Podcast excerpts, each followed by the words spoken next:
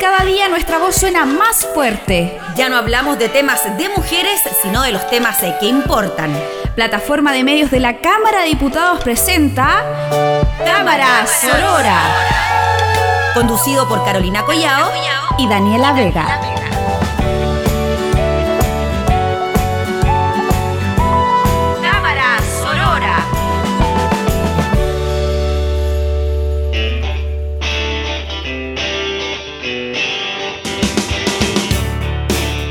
Hola, ¿qué tal? ¿Cómo están? Bienvenidas y bienvenidos a una nueva edición de Cámara Sorora. ¿Cómo estás, querida, querida Carolina Collado Chiller? Muy bien, querida Daniela Vega Larcón. Aquí muy contenta de estar haciendo nuevamente este episodio de Cámara Sorora y que puedan también eh, estar escuchando estos temas que tratamos de visibilizar y compartir las diferentes miradas sobre aquellos. Sí, recuerden que estamos en www.radiocámara.cl y también estamos en Spotify Google Podcast y Apple Podcast. Sí, también a través de Instagram en arroba cámara sorora pueden seguirnos, vamos ahí eh, publicando sobre nuestros programas, algunas otras noticias que tienen relación con los temas que analizamos acá. ¿Con qué vamos a partir el día de hoy, Dani? Bueno, el programa de hoy día es una especie de continuación o una vuelta de tuerca quizás de lo que hablamos la semana pasada, que lo dedicamos a la violencia obstétrica y hoy día en verdad quisimos hacerlo un poco más amable, por así decirlo, y recopilar las experiencias de mujeres respecto a el parto respetado o a cómo fue tu experiencia de parto en el fondo. Sí, eh, sentíamos un poco que había sido bien... Eh, alarmante, claro, bien fuerte un poco, pero está bien, es importante generar este nivel de conciencia y, visibilizar lo que es la violencia obstétrica, que muchas veces es muy naturalizada y muchas situaciones que se viven en las salas de parto es como, oye, si la cosa es así, resulta que no, puede ser de otra manera. Puede ser distinto y eso es lo bonito encuentro del programa hoy día, de los testimonios que vamos a escuchar y que recopilamos eh, a través de nuestras amigas y cercanas. Eh, y un saludo especial a la Tiki Tiki Fem, porque gracias a ellas tenemos bastante eh, testimonio.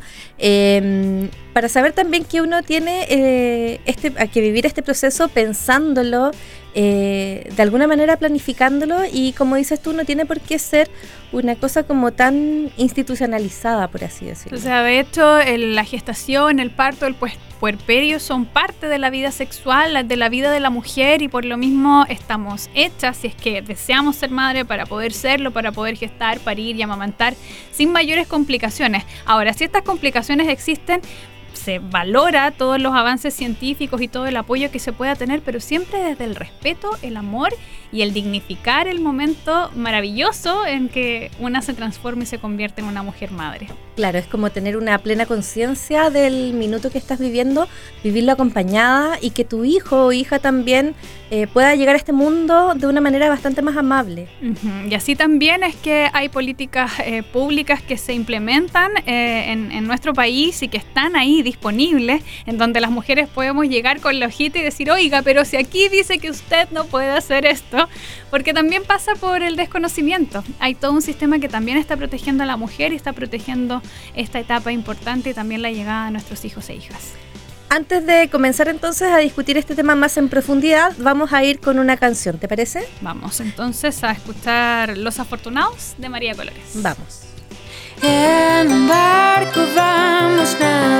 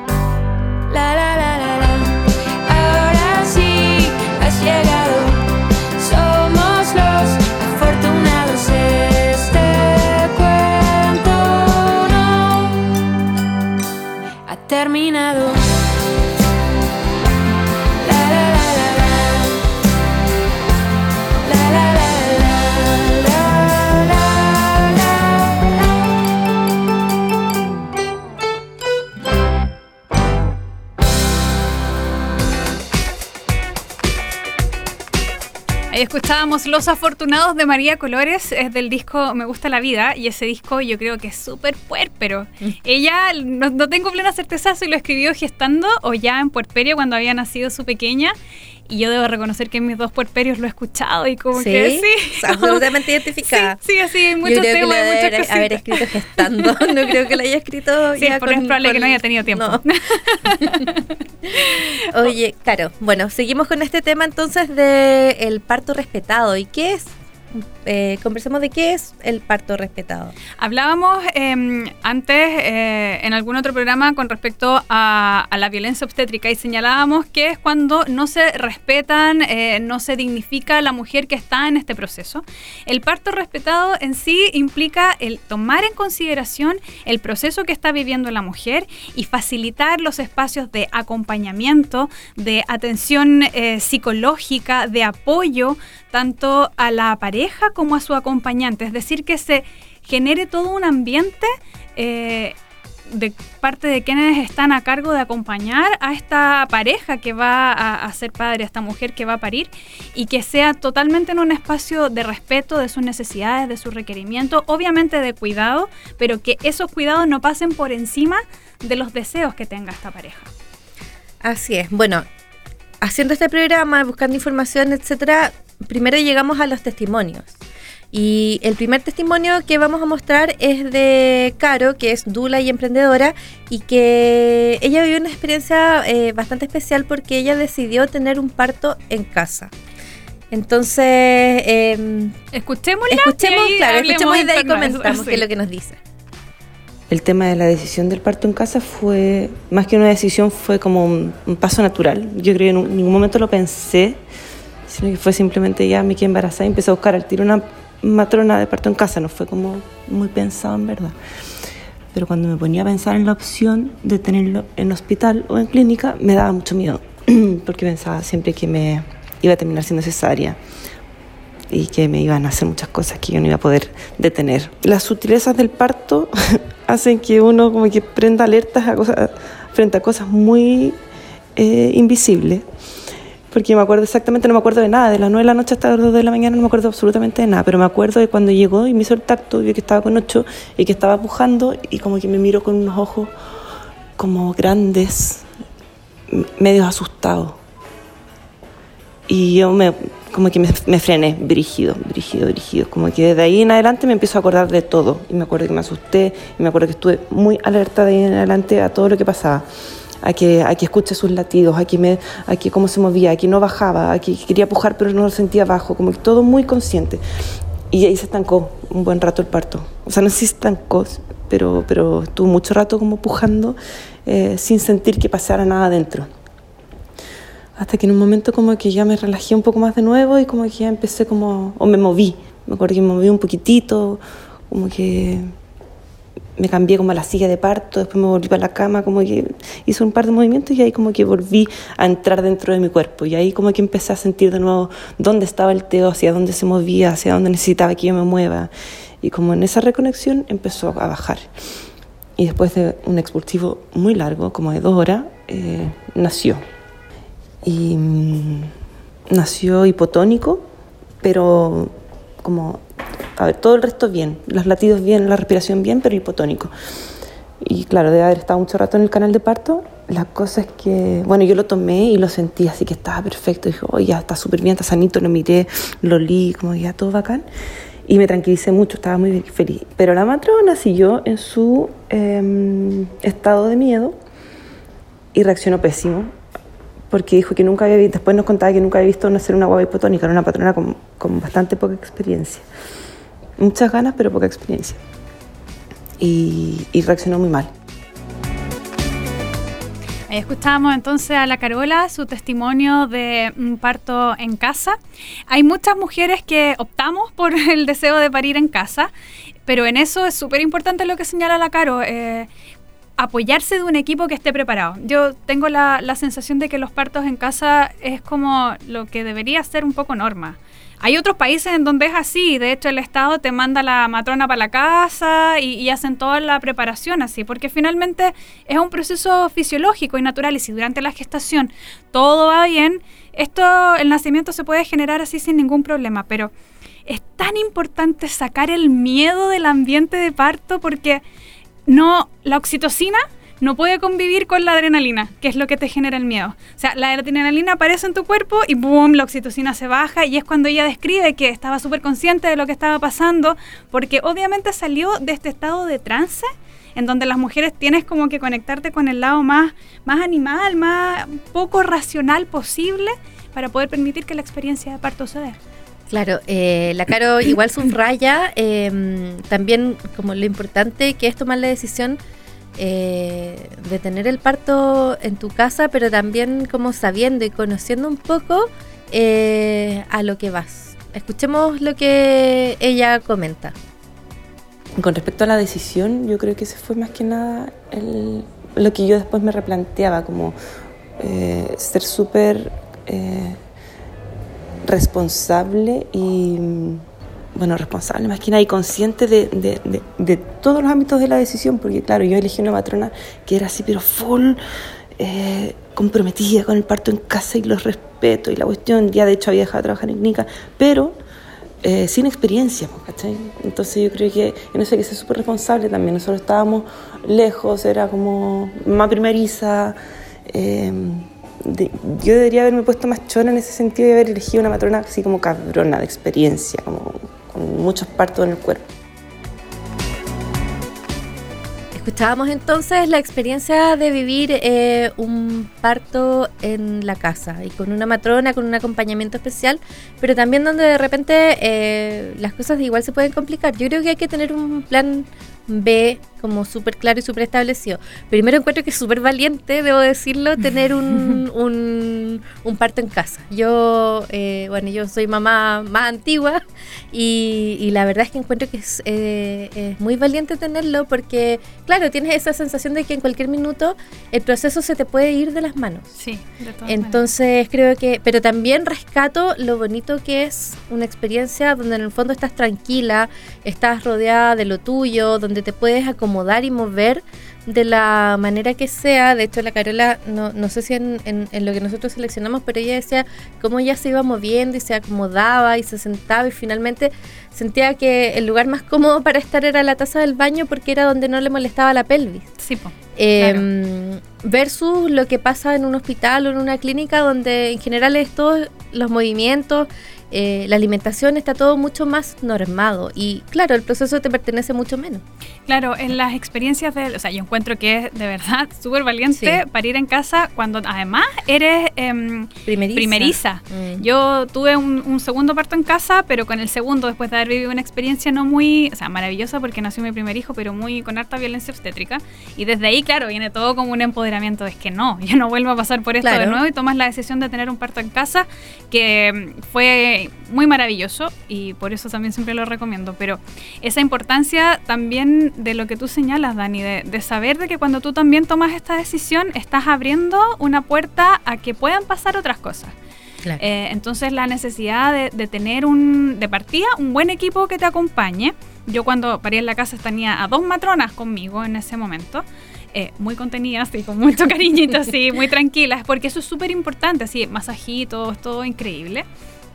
Eh, y luego tener un plan B. O sea, nosotros teníamos bolso listo, teníamos Claro, la todo. clínica lista también El para auto partir, el auto listo, o sea, súper conscientes de que estás tomando una decisión, de que independiente de que el proceso es natural y que todo fluye de manera como, como ocurrió en este caso, eh, y en donde el bebé nació perfecto y todo. eh, a todo esto el bebé de la Carola nació súper bien después, finalmente Sí. fue algo, bien, algo del momento y todo, y es un, un gordo exquisito. Eh, pero sí, pues es necesario tener ese plan B porque tampoco se trata de hacer las cosas así a tontas y a locas. Eh, hay que tomar conciencia de lo que uno está haciendo.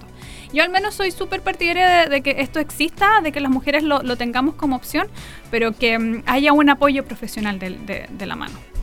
Sí. Bueno, seguimos conversando sobre este tema del parto respetado, eh, pero antes vamos a ir a una canción, ¿te parece? Sí. Vamos a escuchar a Nicole y su tema Cascabel.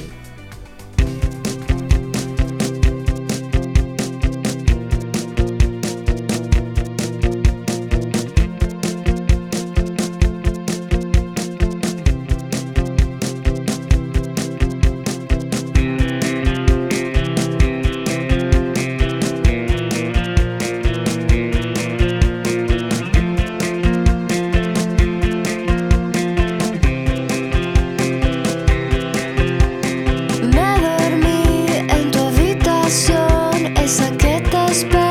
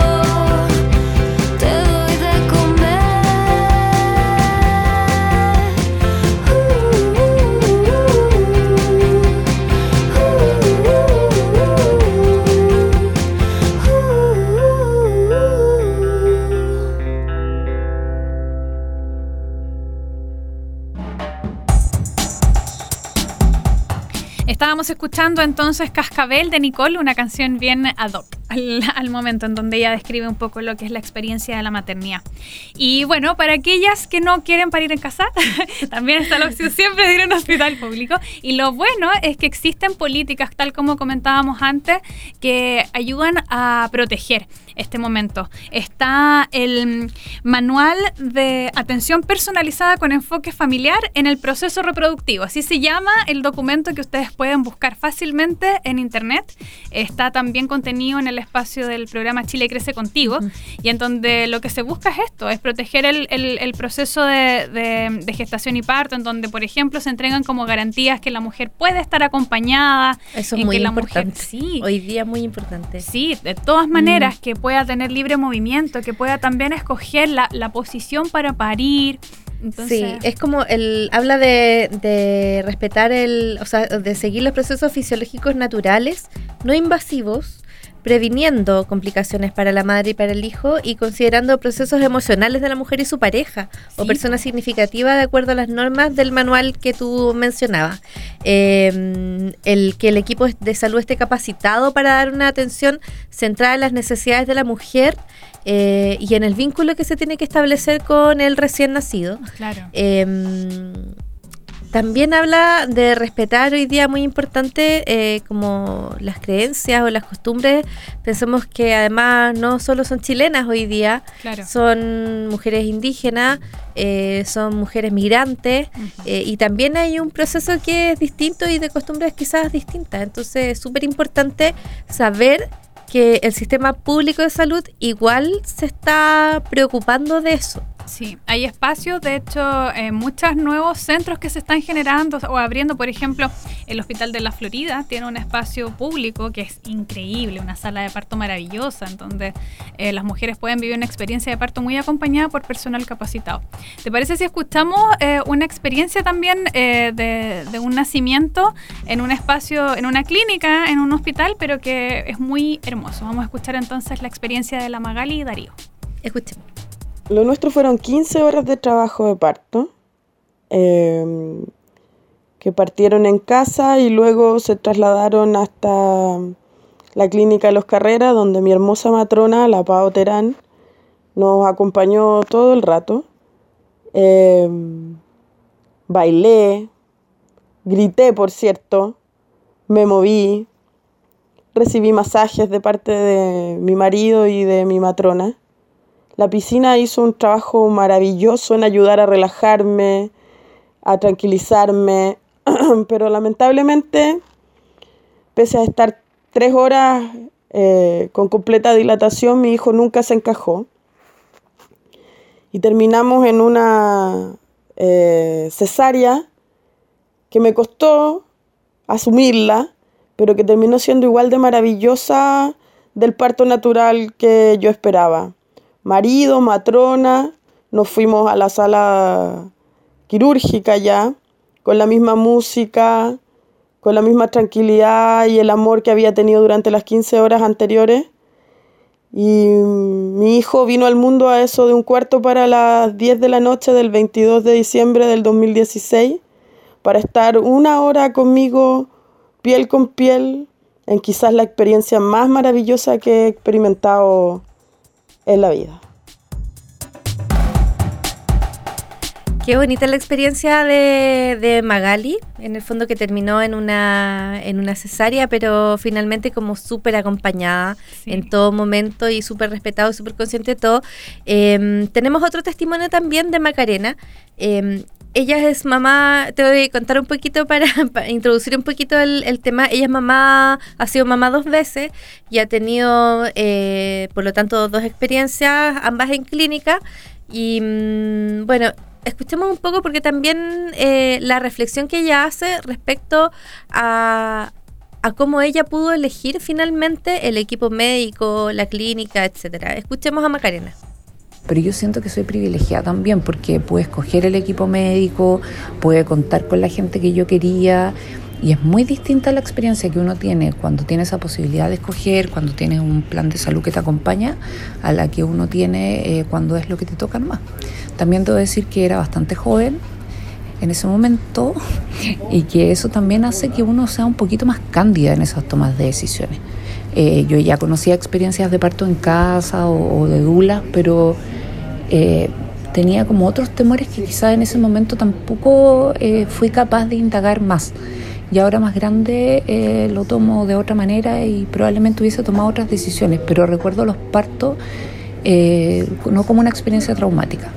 Y eso yo igual lo agradezco. Los dos fueron partos normales y para mí como el- el- lo máximo de, de, no sé, de invasión era que fuese con anestesia. Pero bueno, el primer parto lo fue sin y el segundo súper a tiempo.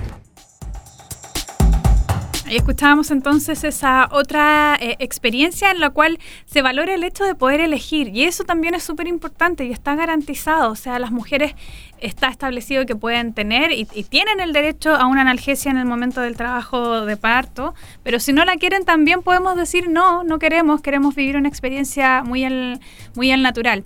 Eh, también en algunos centros, tal como decía la Magali, están estos nuevos recursos que se están incorporando como son las piscinas, maravillosas piscinas en el momento del trabajo de parto de verdad, si pueden pedirlas, si pueden tenerlo, el agua contiene, entonces contiene tu cuerpo en todos los procesos de expansión y de verdad es una anestesia increíble que te hace no requerir otro tipo de medicalización para poder trabajar en el momento y para poder estar ahí eh, permitiendo que el cuerpo se expanda y nazca ese bebé. Finalmente yo creo que, que igual se ha avanzado bastante. Eh, en el tema de, mm, de, los nacimientos. También hay acompañamiento, también te sí. enseñan eh, el proceso de la lactancia, sí. etcétera. Entonces, Ahí aparece una, una figura que destacaba la última amiga que nos hablaba, que es la figura de la dula. La dula. La dula Explica qué es la dula, por favor. Las dulas son mujeres que acompañan a otras mujeres en el proceso de gestación, parto y puerperio. La idea es poder dar una contención emocional, pero también eh, contención física, sobre todo en el momento del trabajo de parto. Las dulas están ahí pa, pa, para apoyarte, para guiarte, para darte fuerza, para darte masajes también, para indicarte eh, que, de qué manera, o sugerirte a la larga de qué manera te puedes poner, cómo puedes ir caminando, acomodando tu cuerpo para permitir que esto vaya pasando. Durante el proceso de gestación son muy importantes también porque una siempre tiene muchos miedos y todo, sí. y hablar con otras mujeres es muy bueno, pero donde son vitales y donde tienen un, un peso muy importante es en el puerperio. El puerperio es una etapa bien desafiante, entonces tener sí, a alguien que esté ahí, que te apoye, que te guíe, que te diga bien, vamos bien, tranquila, confía, es o, increíble. O no es tan mal lo que te está pasando tampoco. Claro. O tienes derecho de repente a estar cansada, a estar frustrada, a no saber Claro. Porque a pesar de todo el instinto que uno puede saber, también es bastante desafiante vivir la maternidad. Otra cosa es con guitarra. Otra cosa, Otra con, cosa guitarra. es con la guagua en los brazos. Sí, sí, po. sí, entonces tener esa compañía de mujeres que se preparan y que a la larga lo que hacen es entregarte cariño desde el corazón y desde esta plena sororidad de acompañarse mujer con mujer. ¿Y cómo uno encuentra una dula? Ahora en el último tiempo han, ¿En Google? Eh, sí, ¿La qué? En Google, googleala sí. o búscala en Facebook. yeah. Porque la mayoría de las que son dulas eh, están ahí como, no sé, su nombre es dula. eh, han eh, comenzado a generarse muchos grupos de formación de dula y hay diferentes escuelas a nivel latinoamericano, incluso internacionales, en donde certifican que tú hiciste este curso y para tener esa certificación eh, tienes que haber acompañado cierto número de partos, te piden informes también del de, el equipo médico con el que estuviste, que digan que tú fuiste, digamos, sabía más o menos lo que estabas haciendo y todo. Entonces ellos te pueden entregar una certificación. Pero a la larga yo creo que el ser dula es una cosa que te viene desde adentro, de, esta, de este deseo de querer acompañar a otras mujeres y que vivan esas experiencias plenas y transformadoras, como lo es el momento de, en el que nace un bebé, porque no solo, lo, creo que alguna vez lo dije, no mm. solo nace el bebé, a la larga por ese mismo canal que pasa el bebé, sale una de nuevo y es un claro. renacimiento personal también. Es verdad. Entonces, desde ahí es súper importante esa figura y además que se permita en los centros públicos que está que esta persona, que esta mujer extra ingrese también, claro. claro. Claro, porque en el fondo no es eh, no es familiar, pero sí es un acompañante y eh, claro, y te está ayudando en un proceso que es bastante vital. Ahí estamos entonces, ya hemos alcanzado el tiempo de nuestro programa. Eh, esperamos que lo hayan disfrutado tanto como lo disfrutamos nosotras, tanto eh, escuchando a, a, estas amigas que nos contaban sus relatos y nos conmovían. Abrazo gigante Magali, te adoro.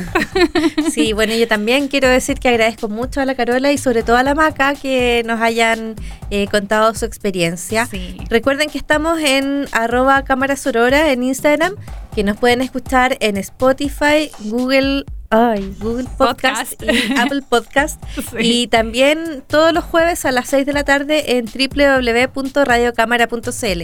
Gracias al equipo que siempre, nos acompaña. Sí, sí, esto a no se todos hace acá. solas. Gracias, no, no somos las dos nomás. También a Nelson, a Mauricio, Marcelo que está lejos Pero por ahora, llegará. pero ya llegará. Y también a la Montserrat que es nuestra productora. Muchas Sí, gracias. Muchas gracias a todo el equipo y muchas gracias también a ustedes por escucharnos y abrazos gigantes. Ya pronto nos escuchamos nuevamente.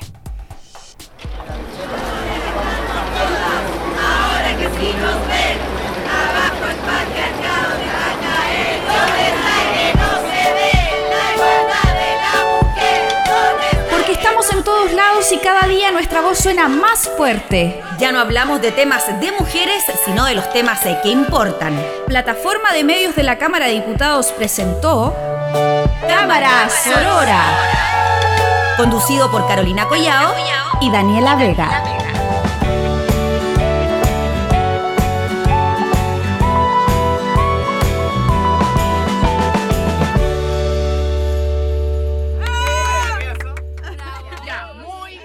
Esta fue una producción de la Radio de la Cámara de Diputados de Chile.